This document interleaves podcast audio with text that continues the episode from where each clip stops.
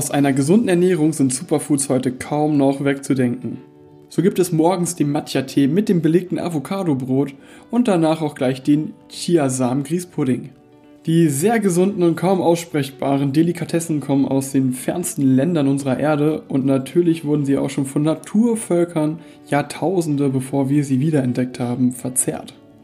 Sie werden angepriesen, weil sie unglaubliche Gesundheitseffekte haben.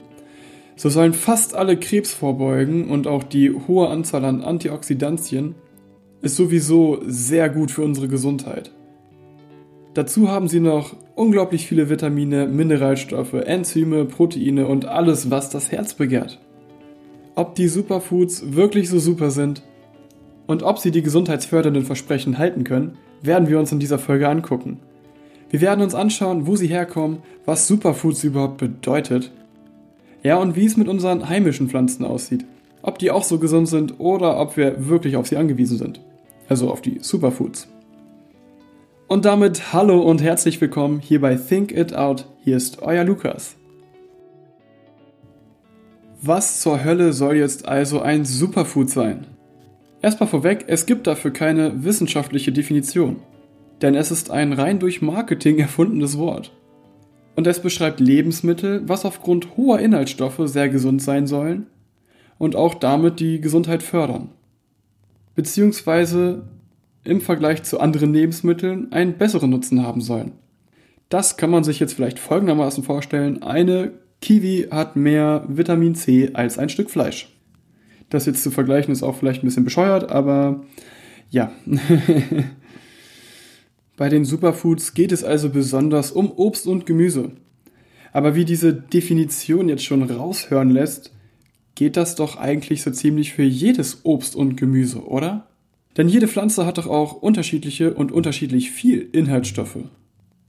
Den Begriff Superfood gibt es seit ungefähr Beginn des 20. Jahrhunderts, hat sich aber bei uns erst so richtig in den letzten Jahren integriert.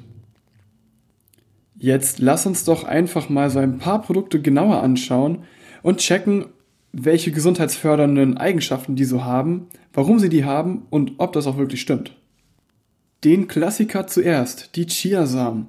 Sie kommen aus Lateinamerika und sollen auf jeden Fall die Verdauung fördern, den Blutzucker regulieren, Gelenkschmerzen lindern und dazu noch schlank machen.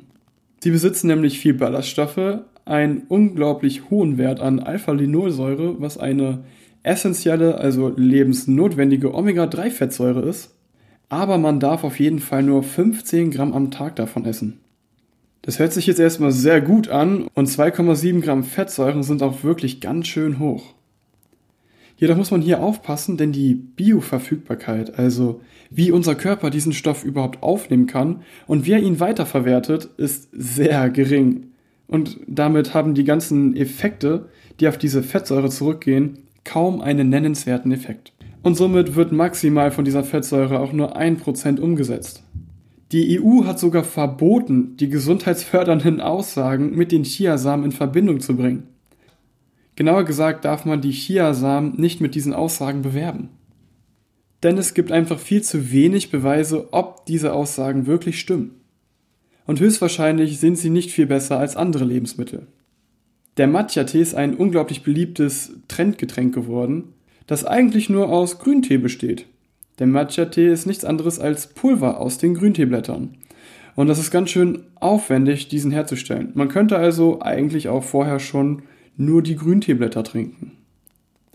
Aufgrund dieser konzentrierten Grünblätter wird dem Matcha-Tee also ein sehr hohes Antioxidanzpotenzial zugeschrieben. Und hier nochmal ein kleiner Fakt. Antioxidantien sind einfach nur Moleküle, die Radikale wegfallen können. Radikale sind solche Stoffe wie Schwermetalle oder auch Sachen wie Gifte, zum Beispiel Chlor, die in dem Körper Schaden anrichten können.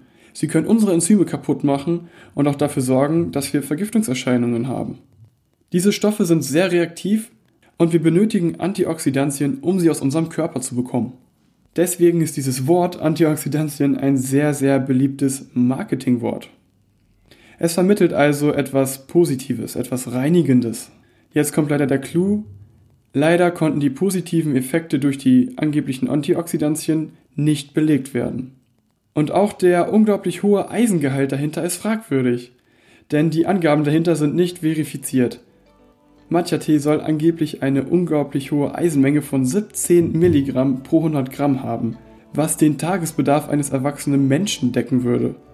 Was jedoch an Informationen fehlt, ist, dass man ungefähr 70 Tassen Matcha-Tee dafür trinken müsste. Das bedeutet also, dass man hier irgendeine aufkonzentrierte Mischung genommen hat, die definitiv nicht in eine einzige Tasse passt. Und genau das ist leider öfter das Problem. Es wird bei Inhaltsangaben öfter mal gemogelt. Die Goji und die Acai-Beere kommen zu uns nach Deutschland meistens getrocknet als Kapselform oder Pulverform und sind natürlich auch super gesund. Ja, gerade die Goji-Beere soll eine Anti-Aging-Wirkung haben und auch super für unser Herz-Kreislauf-System sein. Wegen dem sehr hohen Vitamin C-Gehalt wird das angenommen. Jedoch hat auch hier leider die Europäische Gesundheitsaufsicht, die European Safety Authority, naja, das Ganze als nicht richtig äh, beurteilt und äh, es wurde auch verboten, die Beeren in diesem Zusammenhang zu nennen und damit zu werben. Man kann auch einfach Kirschen, schwarze Johannisbeeren oder irgendwelche anderen heimischen Beeren essen. Äh, die haben auch super viele Inhaltsstoffe, Vitamine und ja, sind auch umweltfreundlicher und einfach genauso gut, wenn nicht sogar besser als diese komischen eingeflogenen pulverförmigen Kapseln. Und tatsächlich ist auch ein Apfel sehr gut, um seinen Vitamin C-Haushalt aufzupeppen. Und zu guter Letzt gucken wir uns nochmal eine Alge an. Die soll nämlich super für Veganer sein und zwar als Vitamin B12-Ersatz. Zusätzlich soll sie noch eine sehr gute Eiweißquelle sein und verdammt viele Mineralien haben. Leider ist die Alge unglaublich abhängig von der Wasserqualität. Denn sie kann nur die Mineralien aufnehmen, die auch wirklich im Wasser vorhanden sind. Und leider nimmt diese kleine Alge alles auf, was in diesem Wasser schwimmt. Somit auch ganz schnell mal Pestizide, Fungizide und auch Schwermetalle. Und auch hier werden die Sachen dann leider direkt mitverzehrt. Denn diese Alge Corella wird entweder als Pulverform oder als Tabletten, also Kapselform, zu sich genommen. Man hat also auch hier das Problem, dass man sich bei einer sehr schlechten Qualität von diesen Algen eher einen Schaden zufügen könnte. Generell muss man vorsichtig sein, wenn auf einem Produkt irgendwelche Aussagen über die Aktivität von Antioxidantien äh, gesprochen wird. Dieser Wert beschreibt die Aktivität von diesen Inhaltsstoffen und suggeriert und ein hoher Wert suggeriert eine hohe Reaktivität. Dass diese Untersuchungen leider jedoch nur im Reagenzglas unter Laborbedingungen stattfinden und so überhaupt nicht im Körper und damit auch keine Aussage über die Bioverfügbarkeit sagen, kann man diesen Wert nicht ernst nehmen. Denn oft liegt die wirkliche Verfügbarkeit von diesen Stoffen nur bei einem Prozent. Denn alle Lebensmittel müssen erst einmal unsere Salzsäure überleben, danach einen basischen Mix aus unserem Darm und dann wiederum die Mikroorganismen, die auch wieder weiter dafür verantwortlich sind, dass wir unsere Nahrungsmittel aufnehmen können. Und all diese und all, dieser gesamte Prozess führt dazu, dass auch relativ viele Inhaltsstoffe einfach schon nach dem Kauen und Schlucken zerstört werden. Wie auch schon bei dem Matcha-Tee vielleicht deutlich geworden ist, sind solche Inhaltsangaben sowieso immer etwas problematisch, denn sie sind oft schwer nachzuvollziehen und meistens werden sie von aufkonzentrierten Mittelchen gemacht. Das kann man sich folgendermaßen vorstellen. Man hat eine 1 Liter Flasche konzentrierten Saft, meinetwegen Granatapfelsaft. Und dieser wird heruntergekocht. Und zwar so, dass nur noch eine klebrige, schmierige Masse übrig bleibt. Diese wird pulverisiert und dann erhalten wir ein sehr hochkonzentriertes Pulver ja, wo alle Inhaltsstoffe enthalten sind. Dieses messen wir dann und erhalten dann relativ hohe Inhaltsstoffe auf 100 Gramm von diesem Pulver. Da das natürlich jetzt in keinster Relation steht zu einer Frucht oder auch zu dem Saft, daher die Konzentration viel höher ist, sind die Angaben eigentlich sinnlos. Denn meistens sind diese Säfte dazu da, um sie noch weiter zu verdünnen mit Wasser und 100 Gramm puren Saft zu trinken ist meistens gar nicht so gut für unseren Magen. Also sind solche Angaben wirklich immer mit Vorsicht zu genießen. Die Forschung ist also aktuell da noch gar nicht mal so weit, beziehungsweise ist es auch einfach total schwer, wirklich ein Lebensmittel zu erforschen. Es ist auch schwierig, einzelnen Substanzen positiven Effekten zuzuschreiben. Ganz oft werden solche Versuche entweder mit Zellkulturen durchgeführt oder aber im Tierversuch. Und solche Ergebnisse darf man niemals auf den Menschen eins zu eins übertragen. Wir sind ein komplett anderer Organismus, der vielleicht teilweise auch solchen positiven Effekten unterliegt, aber nur selten eins zu eins. Es gibt wirklich sehr wenig verwertbare Studienmodelle mit Menschen, da entweder die reine Personenanzahl wenig aussagekräftig ist und sich ungefähr auf 10 bis 20 oder 50 Probanden bezieht, denn man braucht für eine statistisch signifikante Aussage Hunderte bis Tausende von Patienten oder Versuchsobjekten. Wir brauchen also, wie es oft so ist, viel mehr Daten. Die Art und Weise, ein Lebensmittel im Zusammenhang mit der Gesundheit zu erforschen, ist relativ schwierig. Denn die Gesundheit setzt sich nicht nur aus unserer Nahrung zusammen, sondern auch aus unserer Lebensqualität, wie wir leben, ob wir Sport machen, ob wir rausgehen, wie zufrieden wir sind, ob wir einen Partner haben, zwischenmenschliche Interaktion haben und generell auch psychisch stabil sind. Das sind alles Sachen, die auch auf jeden Fall mit in die Gesundheit einfließen und nicht vernachlässigt werden dürfen. Und es macht immer die Summe aller Lebensmittel, die wir essen, die Qualität unseres Lebens aus. Einige Wissenschaftler warnen sogar vor neuartigen Hype-Lebensmitteln, die noch gar nicht gut untersucht sind, denn sie können auch Inhaltsstoffe beinhalten, die wir noch gar nicht wirklich kennen oder einfach nicht entdeckt wurden. Und gerade aufkonzentrierte Pulver oder Extrakte können auch häufig zu Kreuzreaktionen führen oder Allergien, die vielleicht noch unbekannt sind. Man sollte sich also vorher immer sehr gut informieren. Und obwohl wir jetzt festgestellt haben, dass sich das alles ja relativiert, weil wir einfach nichts davon wirklich beweisen können, stellt sich ja jetzt die Frage, warum sind Superfoods so unglaublich erfolgreich geworden? Da gibt es mehrere Gründe für. Einer ist auf jeden Fall, dass Superfoods sich erstens richtig super anhören. Es hört sich einfach genial an, etwas so Gesundes zu essen und es gibt einem das Gefühl, dass man sich nicht unbedingt verändern muss, um gesund zu leben. Es hört sich so an, als ob es reicht, wenn ich ab und zu so ein paar Superfrüchte esse um mir dort meine Vitamine zu holen, Mineralstoffe und Fettsäuren. Und im Endeffekt kann ich aber trotzdem weiter mittags die Pizza essen. Gerade ernährungsbewusste Menschen, die unbedingt etwas Gutes für sich tun wollen, werden dabei aber eher zur Kasse gebeten. Auf der anderen Seite haben natürlich auch gerade die Unternehmen, die solche Produkte anbieten, auch Scheinstudien machen lassen, um eben solche Aussagen ins Leben rufen zu können, wie eben, dass es so gesundheitsfördernde Produkte sind um solche Aussagen halt eben auch verbreiten zu können. Dass Chiasamen super für Gelenkschmerzen sind oder die Verdauung. Solche Aussagen werden also auch nicht grundlos wieder von der EU-Kommission verboten. Aber jetzt mal Hand aufs Herz, um wirklich etwas Gesundes zu tun und um wirklich gesunder zu leben, müsste man sich einfach nur an die WHO-Richtlinien halten. Denn wir wissen mehr als genug darüber Bescheid, welche Nahrungsmittel wir wie essen sollten und in welchem Verhältnis, um wirklich gesund zu leben. Wir müssen einfach abwechslungsreich essen und genug Obst und Gemüse zu uns nehmen. Am besten auch dort immer wieder der Reihe nach durch. Denn es macht auch keinen Sinn, nur vier Superfoods zu essen und dann zu glauben, alle Vitamine aufzunehmen. Und im direkten Vergleich wird deutlich, dass unsere heimischen Lebensmittel teilweise sogar viel besser sind als diese Superfrüchte. So haben eigentlich alle Früchte und Gemüsesorten, die ja schwarz oder dunkel sind, super viele Antioxidantien und dieses eine besondere Enzym, was so hoch angepriesen wird bei der Acai-Beere. So kann man also auch einfach Heidelbeeren, schwarze Johannisbeeren, dunkle Kirschen, Brombeeren und diese ganzen Sachen essen. Außerdem ist auch ein Apfel eine sehr gute Vitamin C-Quelle. Aber generell Zwiebelgewächse und Kohle sind super für die Gesundheit, denn sie haben alle mehr als genug an Mineralstoffen und auch sehr wichtige Proteine. Aber auch heimische Hülsenfrüchte oder auch Samen wie die Leinsamen wären eine günstigere Alternative zu den Chiasamen. Sie haben nämlich auch wie die Chiasamen die lebenswichtigen Omega-3-Fettsäuren. Vielleicht nicht ganz so viel, dafür macht es aber der Preis wieder weg, denn sie kosten nur ein Achtel so viel und, kann, und damit gönnt man sich einfach öfter mal die Leinsamen. Doch gerade Brokkoli, Rosenkohl und die anderen Kohlsorten sind eigentlich unschlagbar. Sie haben viele Antioxidantien und auch andere sehr wichtige Nährstoffe.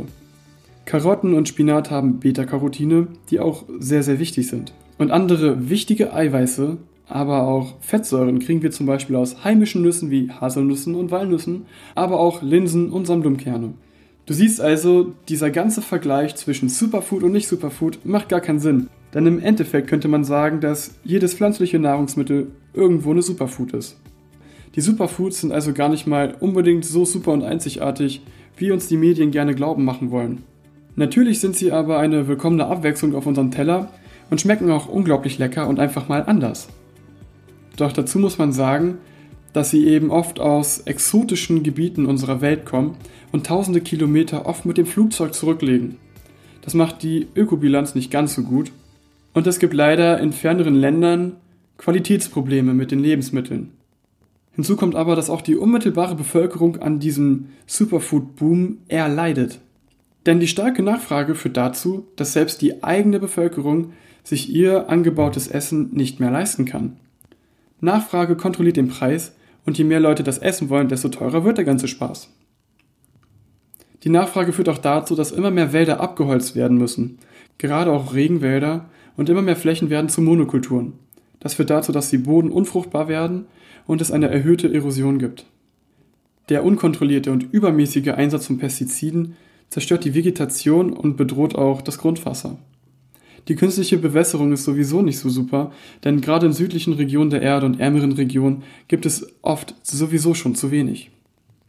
Die sehr hohe Nachfrage führt auch dazu, dass immer mehr Bauern ihr ganzes Vorhaben industrialisieren, also den Großmaßstab fahren und damit auch Kleinbauern verdrängen. Jetzt darf man aber auch nicht denken, man müsste aufhören, solche Produkte zu kaufen, denn jetzt haben wir wieder das klassische Dilemma. Wenn wir aufhören würden, einfach die Produkte zu kaufen, fehlt dort vielen Bauern die komplette Existenzgrundlage, um zum Beispiel die Kinder zur Schule zu schicken oder um einfach andere Lebensmittel kaufen zu können, um zu überleben. Das heißt, damit wäre es auch nicht geholfen. Wir müssten darauf achten, dass die Bauern faire Löhne bekommen, denn das bekommen sie meistens nicht. Außerdem müssen die Qualitäts- und Kontrollstandards erhöht werden, damit die Bauern dort auch wirklich menschenfreundliche Arbeitsbedingungen haben, denn die haben oft keine Schutzausrüstung und sind den giftigen Substanzen gnadenlos ausgeliefert. Es ist also auch gar nicht so schlimm, wenn man sich ab und zu mal eine Superfood gönnt. Dann sollte man aber vielleicht darauf achten, wo es herkommt und wie die Bedingungen bei den Arbeitern sind. Und vielleicht ist man dann ja auch bereit, etwas mehr dafür in die Tasche zu greifen. Der WHO sagt, dass wir ungefähr fünfmal beide Hände voll mit Gemüse und Obst essen sollen. Was sich unglaublich viel anhört, ist aber im gekochten Zustand gar nicht mal so viel und wenn man sich's recht überlegt, auch gut machbar.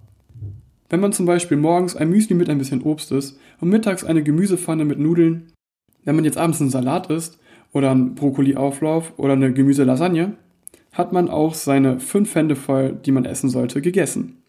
So könnte man an alle Vitamine kommen, ohne zusätzlich zu supplementieren. Wer jetzt aber sagt, nein, nein, selber kochen dauert mir zu lange und ich brauche das alles irgendwie immer schnell fertig, da gibt es auch schon mittlerweile sehr gute Tiefkühlprodukte, die eben auch schonend eingefroren wurden und somit auch noch fast alle Vitamine enthalten sind. Es gibt sogar mittlerweile auch welche, die in ähm, Papiertüten eingepackt sind und nicht mehr in Plastik. Man könnte aber zum Beispiel auch Meal preppen, also sein Essen vorbereiten. Da sucht man sich einfach einen Tag in der Woche raus, wo man dann für den Rest der Woche sich sein Essen vorkocht. Damit hat man auch die Möglichkeit, den Rest der Woche schnell, einfach, aber trotzdem gesund zu essen. Was sind also die heutigen Must-Have-Infos? Unser heimisches Gemüse ist genauso super wie jedes andere Superfood. Und man muss auf jeden Fall bei den gesundheitlichen Versprechen aufpassen. Denn die Forschung ist noch lange nicht so weit, diese Sachen auch wirklich zu belegen. Oft werden Superfoods aus fernen Ländern eingeflogen. Sie sind dafür mitverantwortlich, dass dortige Wälder zerstört werden und so gut für die Bevölkerung sind sie leider auch nicht. Denn wie gesagt, teilweise kann sich die Bevölkerung sie selbst nicht mehr leisten. Und das Wichtigste zum Schluss, um wirklich gesund zu essen, brauchen wir keine Superfoods, sondern einfach eine frische und gesunde und ausgewogene Ernährung mit ganz viel Gemüse und Obst. Doch vor allem Gemüse, denn Obst enthält meistens viel Zucker. Ich hoffe, in der heutigen Folge konntest du mitnehmen, wie Marketingkampagnen manchmal sogar auch unseren Essensteller kontrollieren können. Und dass die Superfoods gar nicht mal so super sind, wie man uns glauben lässt. Freut euch auf die nächste Folge, das war's von meiner Seite. Bis dann, wir hören uns, euer Lukas.